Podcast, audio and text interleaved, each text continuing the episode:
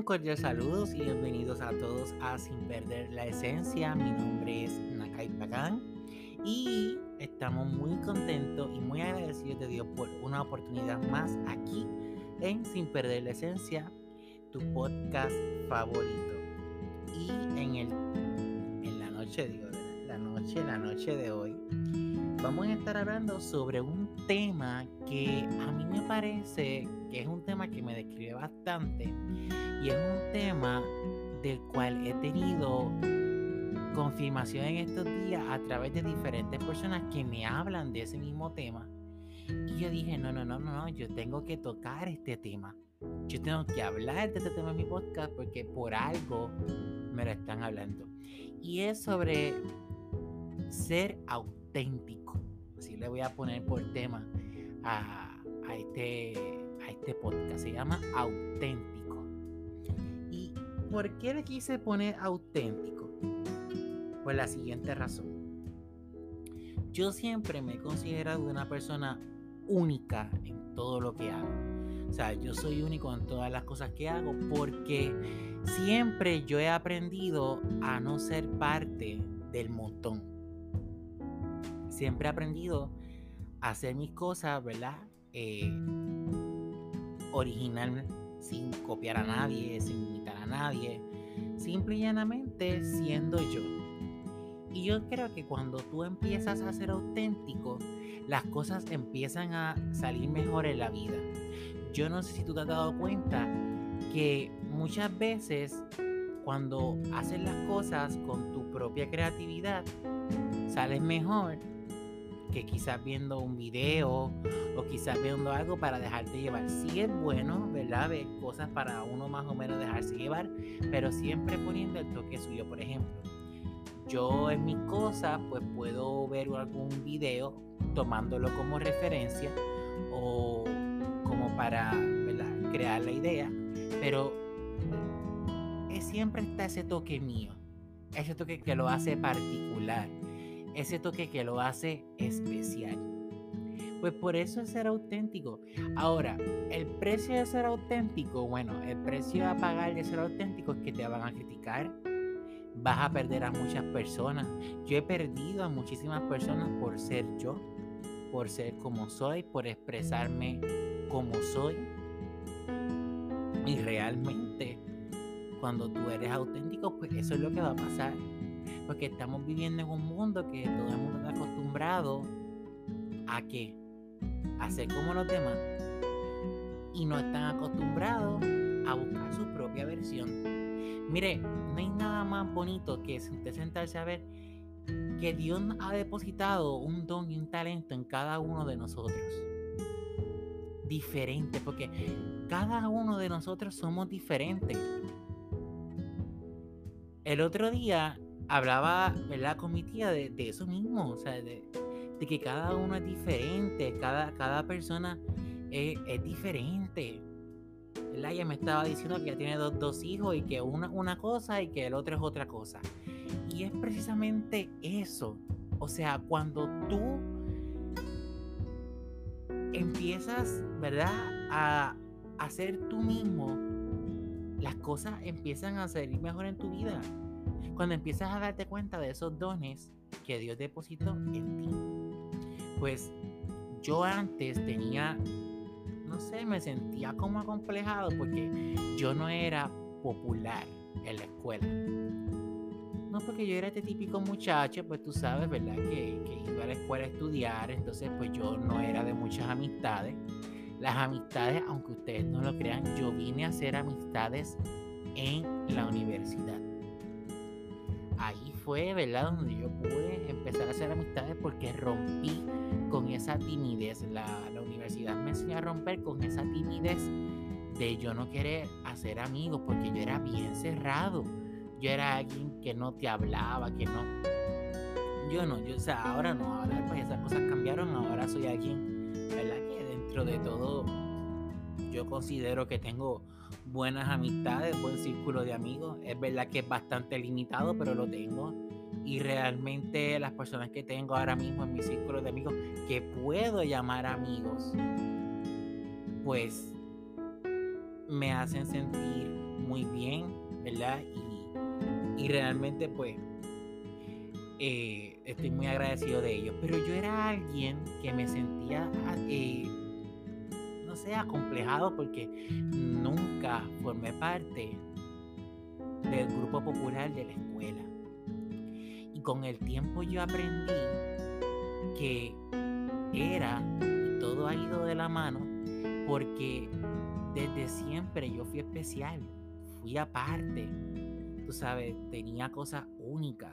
Y siempre lo decían las maestras, lo decían algunas personas que lo notaban, hasta mi familia, tienes algo aparte, tienes algo que te hace especial, que te hace único. Y todo el mundo lo tiene. Lo que pasa es que nadie se dedica a buscarlo. Nadie se dedica a ser auténtico. Como le dije, ¿por qué? Por el miedo al que dirá. Porque para ser auténtico, ¿sabes qué? Muchas veces no vas a recibir. Pues cuando tú eres la aprobación, cuando tú eres auténtico, disculpen, cuando uno es auténtico, no todo el tiempo tú vas a recibir la aprobación de la gente. Ahora, cuando tú copias algo, pues sí, claro que vas a recibir la aprobación, pero cuando tú te olvidas de recibir la aprobación de los demás, cuando tú te olvidas de recibir el like de la gente, y cuando tú empiezas a dejar de estar complaciendo a los demás para que los demás sean conformes, pues entonces ahí es que tú dices que tú puedes ser una persona auténtica. Yo dejé de complacer a la gente hace mucho tiempo. ¿Por qué? Por ese mero hecho de que digámoslo así, yo no me sentía feliz. O sea, yo habían cosas que a mí no me hacían feliz. Y yo comencé a hacer las cosas que me hacían feliz a mí. Empecé a olvidarme de la crítica porque yo he sido bien criticado. Como todo el mundo, todo el mundo es criticado. Y yo he sido bien criticado por personas que realmente no llegan ni a mis talones. Por así decirlo. Pero eso es que el costo de ser auténtico. Ese es el precio. Y para más referencia, ¿verdad? Para una referencia segura, auténtico también puede definirse como siendo sincero con uno mismo. ¿Tú sabes cuántas veces uno se miente uno mismo queriendo aparentar? Queriendo queriendo fingir que estamos bien o queriendo fingir que estamos completamente felices cuando realmente no lo somos. Y lo digo yo porque yo vengo de eso. Yo vengo, ¿verdad? De, de, esa parte. Eh, de ese momento donde yo hacía todo por complacer a los demás. Yo complacía mucho a la gente. Ah, y entonces esto está mal. Ok, pues yo lo cambio rápido. Ah, y quieres que diga esto. Ok, pues yo voy y lo digo. Y, quieres que haga así. Y, ok, pues yo, voy y lo hago. ¿Eh? Entonces, eso era lo que me estaba poco a poco enfermando. Porque uno se enferma cuando uno trata de complacer a todo el mundo. Entonces, como le estaba diciendo, a mí me decían, di esto, di lo otro, ok, yo lo hago, sí, yo lo hago. Ok, vístete así, ok, te vistes así ok, ¿te tiene que gustar esto? Ok, sí, sí, te, me tiene que gustar. No. Cuando yo empecé a ser sincero conmigo mismo, entonces yo me empecé a respetar, me empecé a amar. Oye, porque es clave. Empezar a amarse uno mismo es clave para muchas cosas en la vida y la gente no lo cree.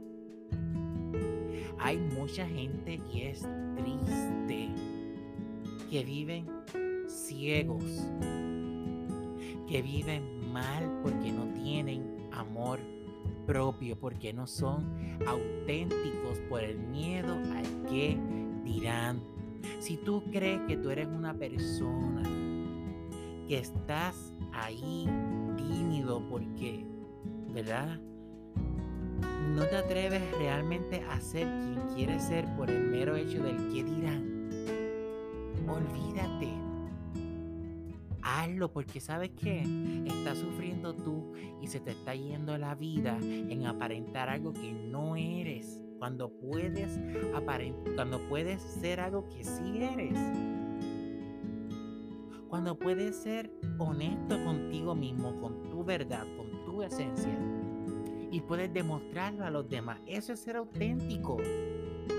Demostrar lo que tú eres a los demás sin importar la opinión ajena, sin estar esperando la aprobación, como yo dije. Y es triste, muy triste. Yo conozco muchas personas, incluso tengo familiares que viven pendiente al que dirán. Y eso es triste. ¿Y sabes por qué es triste? Porque tú los ves que viven una vida que ni siquiera es una vida feliz. Viven una vida de, de apariencia, de mentira, hasta con ellos mismos y se les nota que no son felices con la vida que llevan. Hay gente que está con parejas que no son felices simplemente por el que dirán. Hay gente que está unida a otra persona que ya no siente amor, que ya no siente absolutamente nada por esa persona, pero están unidos por el que dirán. Por el miedo a soltar, a ser libres, a ser auténticos. Y yo conozco muchas personas así. Y a mí me da tanta pena y tanta tristeza. Porque la vida se les está yendo ¿Sabes qué es lo, bonito que yo descubrí cuando empecé a tener amor propio? Ser auténtico. Y tú sabes una cosa que yo, yo hasta he enfrentado a familiares míos por ser auténtico. Yo hasta he tenido que hablar cosas y decir verdades que a mí no me gusta decir porque yo no soy una persona de problemas. Pero yo he tenido que decir verdades para hacer respetar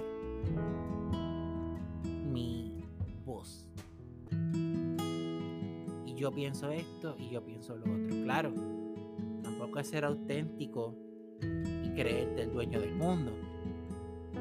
Pero, ¿verdad? Ser auténtico es hacer las cosas sin que te importe. Realmente sin que te importe. Porque sí. Porque es que, es que realmente cuando tú vives la vida de esa manera, créeme que te enfermas menos, tienes menos estrés, las cosas suelen fluir mejor, tu vida se centra mejor, tienes nuevos enfoques, surgen nuevas ideas, quieres hacer nuevas cosas, quieres hacer cambios. Y los cambios asustan, sí, porque obviamente lo desconocido siempre asusta. Pero hacer cambios es una muestra de que estás vivo. Hacer cambios es una muestra de que estás vivo. Así que con estos cortos minutos quiero, ¿verdad? estos cortos minutos de estos casi 15 minutos, quiero dejarte saber la importancia de que seas auténtico, de que seas tú, de que seas feliz, es lo más que yo quiero, que seas feliz, que seas tú mismo, no importa lo que va a decir las demás personas, no importa si te aprueban, no importa si creen en tu talento, no importa, simple y llanamente tú hazlo. Tú sabes cuánta gente no cree en mi podcast, en mi espacio, cuántas veces, cuántos comentarios, cuántas cosas negativas no me han dicho. Y aquí estoy haciendo el podcast para ustedes, porque sabes qué, a mí no me llamó el hombre. A mí no me llamó la gente. A mí me ha llamado Dios. Y si Dios me llamó, Él me va a respaldar. Como le dije, Dios nos dio unos dones a cada uno y te dio un don a ti. Así que te doy la tarea que lo puedas descubrir, que lo puedas hacer porque realmente es algo maravilloso. Porque todo lo que Dios hace lo hace perfecto. Porque sí, no cabe duda que Dios es el único perfecto. Así que nada, como siempre te digo, sé auténtico, sé tú olvídate lo que digan los demás, olvídate de la aprobación y seguimos para adelante. Que Dios les bendiga. Hasta el próximo podcast.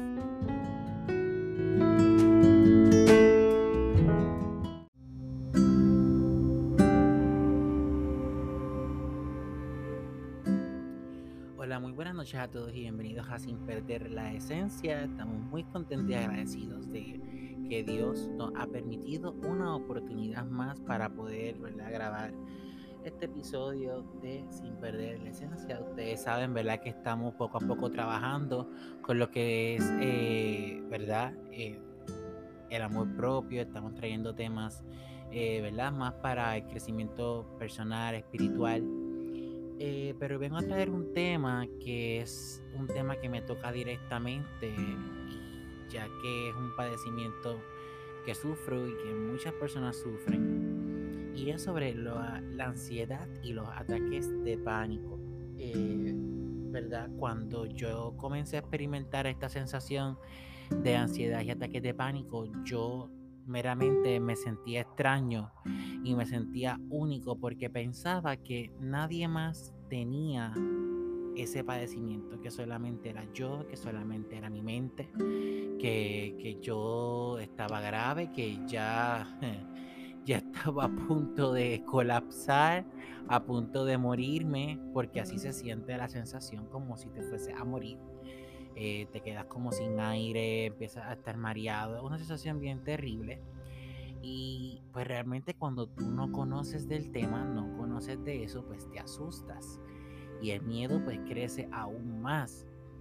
Y voy a contarlo desde mi experiencia para entonces luego, ¿verdad? Eh, contarlo, eh, ¿verdad? Como tal, el, el, el, eh, cómo es que se manifiesta, ¿verdad? Y hablarlo ya por definiciones más propias y, concretas, ¿verdad? Que tengo aquí conmigo.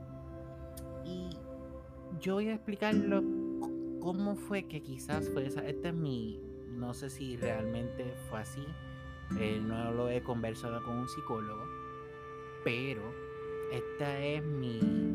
Dice que la vida no se puede suponer. Pero eh, lo, voy a hacer porque eh, obviamente es lo que yo he vivido y es lo que yo creo y es lo más certero. Porque quién mejor que uno mismo para ¿verdad? Pues saber identificar. no me estoy automedicando quiero aclarar. Pero uno tiene que aprender, Uno que vive los sucesos, pues uno tiene que aprender a identificar. Mira, yo desde pequeño siempre he sido bien cobarde. Y es por la forma en la que me criaron. Yo no acuso a mi familia de que me hayan criado así. Pero mi familia es un... Eh, especialmente familia por parte de papá. Eh, es, bien, es, bien, nerviosa. Entonces eh, ellos le tenían miedo a casi todo. No que le tenían miedo a casi todo. Quiero aclarar eh, lo que pasa es que, por ejemplo, pues, ah, no, no hagas esto porque si no pasa esto, ah, no hagas el otro porque si no pasa aquello, oh, no hagas esto, no hagas aquí, no hagas allá, no te metas aquí, no te metas allá, no vayas aquí, no vayas allá, no hagas esto, no vayas a tal hora, que si esto, que si lo otro, que si estás allá a tal hora puede pasarte esto. Y entonces, ¿qué pasa? Van creando unos miedos. Y esos miedos van que acumulándose y acumulándose. Entonces, con el pasar de los años, ¿verdad? Con el, eh, con el pasar del tiempo tú cambias, tú maduras, tú creces y esos miedos siguen aumentando. Y entonces tú vas con esa base y así tú vas enfrentando la vida poco a poco. ¿Y qué pasa? Yo soy bien cobarde a todo. ¿Verdad? Y lo reconozco, es un defecto que tengo. Que gracias a Dios ya lo he ido mejorando bastante. Pero es, un, es un pequeño, ¿verdad? Todavía me falta. Ya no soy que ya no soy tan, tan cobarde como antes, pero me falta, ¿verdad? Manejar todavía ciertos miedos, porque obviamente es la condición que tengo, por eso se llama ansiedad. La ansiedad no es nada más y nada menos que el miedo al futuro, el miedo a lo que te pueda pasar, no en el ahora, en el futuro. La depresión se cataloga como sufrir por cosas que ya pasaron, pero la ansiedad se cataloga por cosas que te dan miedo a que pasen o esa sensación todo el tiempo de estar preocupado, de, no saber qué hacer si pasa algo, porque en tu mente se van creando situaciones donde obviamente eh, pues causan esa ansiedad que te da que tú dices, pero ¿qué pasa? ¿Qué, ¿Y si no hago esto? ¿Y si pasa esto? ¿Y si me pasa aquello? En especialmente, mira, yo soy bien ansioso, como les dije, en el sentido de muchas cosas, pero lo mío es más en especial con la muerte, y lo quiero admitir públicamente aquí. Y yo, yo creo que yo no soy el único. Yo le tengo miedo a la muerte. Y sí, probablemente es un pecado, porque la muerte es parte de la vida, ¿verdad? Y es parte de lo que Dios ha diseñado en nosotros, porque tenemos una fecha de caducación pero yo pienso que no es tanto el hecho de morirse, es el, lo que uno deja, es eh, qué sé yo, qué va a pasar cuando tú estés muerto. tú no sabes qué va a pasar cuando tú estés muerto. Entonces, pues, esa es mi ansiedad. Eh, entonces, cuando yo estaba comenzando a sentir estos síntomas hace aproximadamente ya casi tres años, pues ese era mi miedo, morir, porque eso sí se sentía. Como que no podía respirar, como que no podía ser tú, y como que todo el tiempo esos dolores de pecho y qué sé yo qué, y entonces lo que era que le dan a uno. Pues uno se siente raro y uno dice, pues ni modo, pues me llevo quien me trajo ya. eh, para hacerlo más ameno y divertido pero no es fácil, no es un proceso fácil. Y la ansiedad mía, como les dije, siguiéndole por la línea y cerrando el paréntesis, mi ansiedad se genera por eso. Por todos esos miedos acumulados que yo venía, eh, que yo llevaba ya, que venía llevando desde ya hace algunos años, desde niño. Y se comienzan a desarrollar más cuando yo estoy en lo que ustedes saben, la relación, ¿verdad? Que yo tuve tóxica que tuvo, etcétera, etcétera. Que no lo hablé con mis padres, que no lo hablé con nadie, que yo me cagué todo eso y todo era miedo tras miedo, tras miedo, tras miedo, tras miedo y eso fue lo que eh, desbordó la copa y me hizo estar en eso. Yo recuerdo mi primer ataque de pánico me dio un 16 de diciembre del 2018 aquí en mi casa. Yo estaba solo y yo no sabía qué hacer yo me empecé a sentir esa falta de aire. El corazón, yo, yo me dolía eh, una cosa, yo me sentía mareado, sentía que me iba a desmayar. Yo tenía una cosa, era algo bien terrible, te lo juro que yo sentía que iba a morir. Y meramente eh, salgo afuera, yo llamo a mi abuela y le digo, abuela, me siento mal, porque mi mamá estaba trabajando y estaba sola en mi casa.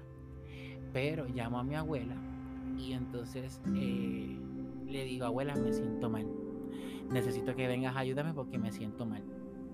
Mi abuela vino, ¿verdad? Y cuando, gracias a Dios, pues mi vecina. Yo tengo una vecina que fue enfermera graduada y ella me toma la presión. La presión estaba en efecto alta. Cuando mi abuela me ve, me dice, yo estaba hincho, hincho como un papel hincho, hincho. Imagínense en el susto que uno tiene porque tú piensas que te vas a morir porque tú no sabes qué es lo que tú tienes. Y yo no conocía qué era lo que yo tenía, más estaba pasando yo por esa depresión terrible de lo que se le conoce como el luto, ¿verdad? Y pues toda esa combinación de emociones y cosas me afectó y pues me comencé a padecer de lo que son ataques de pánico y ansiedad que no es algo de lo que me avergüence decirlo. Padezco de un trastorno de ansiedad que todos los días estoy trabajando con él, todos los días lo modero. Esto ha cambiado muchas cosas en mi vida, desde mi carácter, mi manera de ser. Eh, hay muchas cosas que han cambiado desde entonces y todos los días lo trato de mejorar, todos los días trato de ser mejor persona, eh, todos los días eh, busco más de Dios, todos los días me trato de, enfocarme en lo que piensa Dios de mí, no en lo que piensa la gente, no es lo que pueden pensar, tú sabes. Simple y llanamente, yo eh, he tratado de, de, darme más amor a mí. Como digo, por eso es que he estado con estos temas de amor propio, por eso es que les he discutido tanto sobre lo que es ser auténtico, la importancia del amor propio, por eso es que he hablado tanto de eso. ¿Por qué? Porque es necesario que tú tengas ese criterio en tu vida porque de, ahí es que dependen muchas cosas. Tú sabes, mi ansiedad pues se generó por eso, por la falta de eso, porque yo era alguien que no me amaba y es triste de reconocerlo, pero yo era alguien que no me amaba a mí mismo. Yo prefería darle todo a los demás antes que a mí. Y no, realmente eso es algo erróneo. Tú también, tú cuentas, o sea, tú cuentas como persona y tú te tienes que dar tiempo a ti. Entonces, eh, la ansiedad es algo que gracias a Dios se puede trabajar con terapia, se puede trabajar, ¿verdad? Con diferentes maneras. Hay mucha gente que la trabaja a su manera. Yo gracias a Dios yo la he trabajado dándome amor propio a mí. Pero antes que eso, leyendo la Biblia y buscando más de Dios como le dije. Eh, Dios me ha ayudado a mí, me ha sacado de ese foso oscuro en donde a veces yo me encuentro y no les niego, a veces me dan ataques de ansiedad, me dan ataques de pánico y lo que pasa es que yo he aprendido a manejar, ya han sido tantos, que ya cuando me da uno yo digo, ay bendito sea Dios otra vez. Porque llega un punto en que tú te cansas de sentir miedo. Te cansas de sentir tanto y tanto y tanto y tanto miedo que lo que haces es que tú enfrentas al miedo.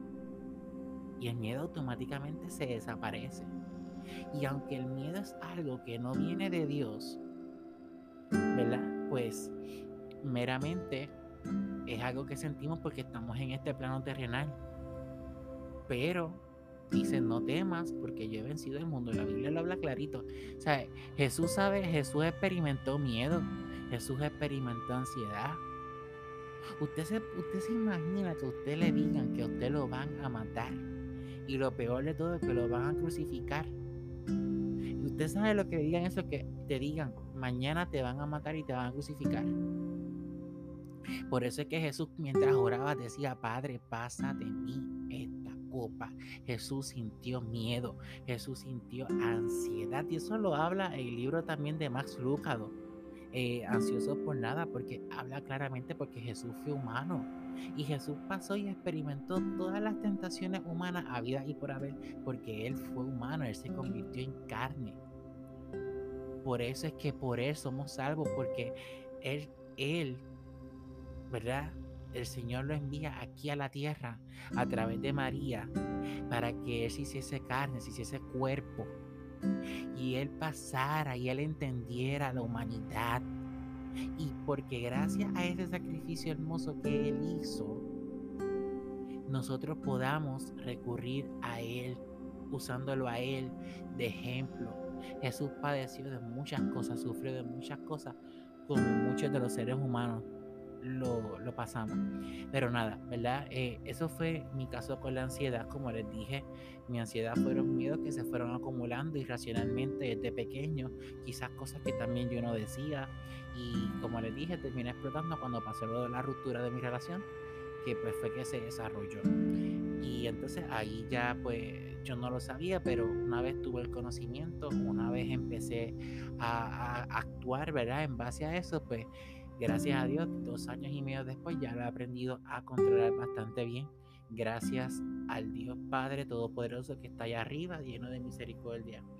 Quiero compartir un post que vi del psicólogo muy famoso, eh, Ramón Torres. Y cita de la siguiente manera, dice, quien tiene trastorno de ansiedad vive un calvario. Sí, su mente no puede escapar de la preocupación constante no puede descansar por las noches y amanece sin fuerzas. La persona con este trastorno siempre anticipa lo que puede salir mal, aún estando todo bien, y no tiene paz. La buena noticia, la terapia permite sanar. Si no es posible hacer terapia, comienza a reflexionar. Cambie sus pensamientos negativos a positivos. Repita cada día, todo va a estar bien. Me preocupa, pero se resolverá. Yo siempre sobrevivo a todo. Si Dios está conmigo, ¿quién contra mí? Yo puedo vivir en paz si comience hoy. Ramón Torres, ¿verdad? Es un psicólogo que a mí me gusta muchísimo eh, por el mero hecho, ¿verdad? De, de, que él es bien realista. Él no te pinta, ¿verdad? Una vida de colores como muchos psicólogos lo hacen. Él te pinta una vida realista. Sí, hay problemas, hay cosas, hay situaciones, pero todo se puede enfrentar porque a eso vinimos a esta vida, vinimos a vivir la vida y esto es parte de vivir la vida, eh, déjeme decirle, eh, todo el mundo tenemos una cruz, hay gente que tiene la cruz de la enfermedad, hay personas que tienen la cruz de la depresión, hay personas que tienen la cruz, no sé, hay diferentes ¿verdad? cruces en la vida, la conciencia, eh, hay muchos tipos de problemas que cargan las personas y pues también existe este de la ansiedad. Y yo pienso que, como le comentaba a alguien ahorita, eh, la ansiedad se hace más fácil cuando tú la empiezas a aceptar, cuando empiezas ya a, entender que es algo que es parte de ti, que es parte de tu vida y que tienes que tratarla, ¿verdad? Eh, como se debe y, y ¿verdad? Eh, hacer lo propio que si te quedas en la cama llorando, pensando en todo lo que te preocupa, no vas a hacer nada. Yo de todo eso me levanté, gracias a Dios, porque Dios fue el que me levantó. De yo estar quizás en mi cama, lleno de preocupaciones, lleno de dudas, lleno de, insomnio, lleno de momentos muy duros. La gente piensa que la ansiedad es algo, no, la, la ansiedad es algo bien duro de enfrentar. Pero solamente los valientes lo enfrentamos. Y esto, este podcast lo hago con todo mi amor y todo mi cariño también para todas las personas que en conjunto lo parecemos tengo muchas amistades que la padecen y, la verdad les, dedico este podcast a ellos porque eh, ellos también son fuertes como yo y nos hemos apoyado unos a los otros en, diferentes ocasiones y es lindo encontrar personas que padezcan de esto porque así ellos te cuentan sus, cosas y, y realmente pues tú puedes compartir y sentirte en ellos, ¿verdad? Sentirte como que eh, es recíproco, ¿no? Porque uno dice, wow, o sea, eh, es básicamente lo que me pasa a mí también. Y uno pues ya no se siente tan solo, no se siente tan, tan aparte, ¿verdad? Y, y pues por eso, ¿verdad? Le dedico este podcast a ellos y se lo dedico con todo mi cariño. Así que continuando, ¿verdad? Definiendo la ansiedad eh, desde un término un poco más recto. Eh, quiero buscarlo eh, directamente desde Google para dárselos eh, el, significado más concreto. Y dice así, la ansiedad es el estado mental que se caracteriza por una gran inquietud, una intensa excitación y una extrema inseguridad. Y también la otra eh, definición que aparece es angustia que acompaña algunas enfermedades, en especial en especial a cierta neurosis. Eh, y voy a poner aquí, dice qué significa para qué significa que una persona tenga ansiedad. Y dice que el trastorno de ansiedad generalizada se caracteriza por una ansiedad y una preocupación persistente y excesivas por actividades o eventos, incluso asuntos comunes de, rutina. La preocupación es desproporcionada con respecto a la situación actual. Es difícil controlar y afecta la forma en que te sientes físicamente. Esto es muy cierto. O sea, aquí está comprobado, ¿verdad? Por una, eh, por una página, eh, ¿verdad? Que habla sobre eso. Y una definición recta, sí la ansiedad afecta también no solamente tu mente, sino también tu estado físico. Porque es obvio, o sea, tu mente no está bien y tu cuerpo no se va a sentir bien. Es normal que sienta esa tensión muscular, dolores en el cuello, dolores en cuanto al huesito del cuerpo, dolores de cabeza, eh, mareos, visión borrosa. Todos esos efectos son, vienen acompañados de la ansiedad. Y entonces, pues, es bien raro, ¿verdad? Que, ah, yo, por lo menos yo pienso que desde que yo empecé a padecer de esto es que más se ha hablado de esto. Porque antes no se hablaba tanto de la ansiedad y los ataques de pánico. Y ahora que mucha gente lo padece, incluso artistas que lo padecen, eh, yo sí incluso hasta comediantes que padecen de, de ansiedad y ataques de pánico, que en live los han hablado. Y, realmente uno dice, wow, ¿verdad? Eh, ¿Cómo ha incrementado? Y esto también, eh, yo, yo lo digo, yo digo que esto ha afectado también porque nosotros como país en los últimos cuatro años, diría yo, hemos vivido cosas muy duras, eh, desde el huracán María, los temblores, y esto de la pandemia ha afectado a muchas personas mentalmente los seres humanos no nacimos para estar encerrados en las casas. Y tú sabes, el huracán María nos hizo pasar muchas necesidades. Eh, hemos visto cosas en los últimos cuatro años, ¿verdad? Pero eh, eso también está estipulado en la Biblia. Pero no hemos tenido como que una cierta paz. Hemos, ¿verdad? En estos últimos cuatro años no ha sido fácil el no ha sido fácil para ningún puertorriqueño. Y ahora con esta pandemia se suma el mundo entero. O sea, a cualquier parte que tú vayas, ahora hay mascarilla, hay hand sanitizer, hay temperatura, hay que hacer filas y todo eso te agobia, todo eso te estresa, todo eso te te, ¿verdad? Cierto punto llega, llega un punto en que, mira, yo, y les voy a ser bien honesto, llega un punto en que yo salgo a la calle y realmente me da ansiedad salir a la calle. hay días que está tranquilo, pero hay días que la gente está imposible. Y últimamente con la pandemia la gente ha estado más intolerante en la calle de lo normal. O sea, de que ya lo que se ve es un salvajismo. Y es precisamente el consumismo. Eh, en, las tiendas, en, en, los lugares de comida rápida, lugares de comida rápida que antes no tenían fila, lugares que antes no se llenaban, ahora por el mero hecho de que estamos en pandemia se llenan. Antes uno podía decir que salida en semana era más relajado, ahora no. Ahora todos los días aquí en Puerto Rico parecen domingos, porque todos los días aquí hay mucha gente que todavía está sin trabajar. Eh, pero todas estas situaciones nos causan ansiedad como seres humanos porque yo pienso que todo el mundo, por lo menos la mayoría de las personas sienten ansiedad. Pero generar un trastorno de ansiedad es lo que no todo el mundo tiene y eso es una, algo que hay que explicar. Tú, todo el mundo puede sentir ansiedad. Lo que no todo el mundo puede tener es un trastorno de ansiedad porque el trastorno de ansiedad ya es algo más generalizado, ya es algo más profundo Así que, nada, básicamente eh, con esto era lo que quería venirles hoy, hablarles un poco de la ansiedad. Y también quiero, en base a eso, eh, decirles que, que busquen al Señor.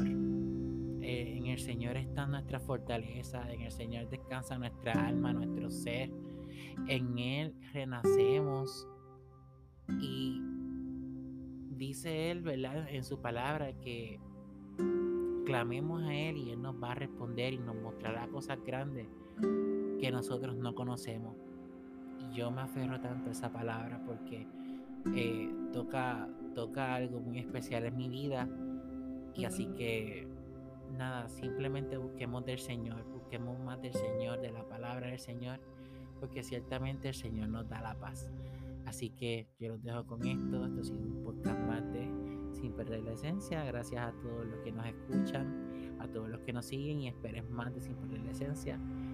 Así que Dios les bendiga, Dios los guarde.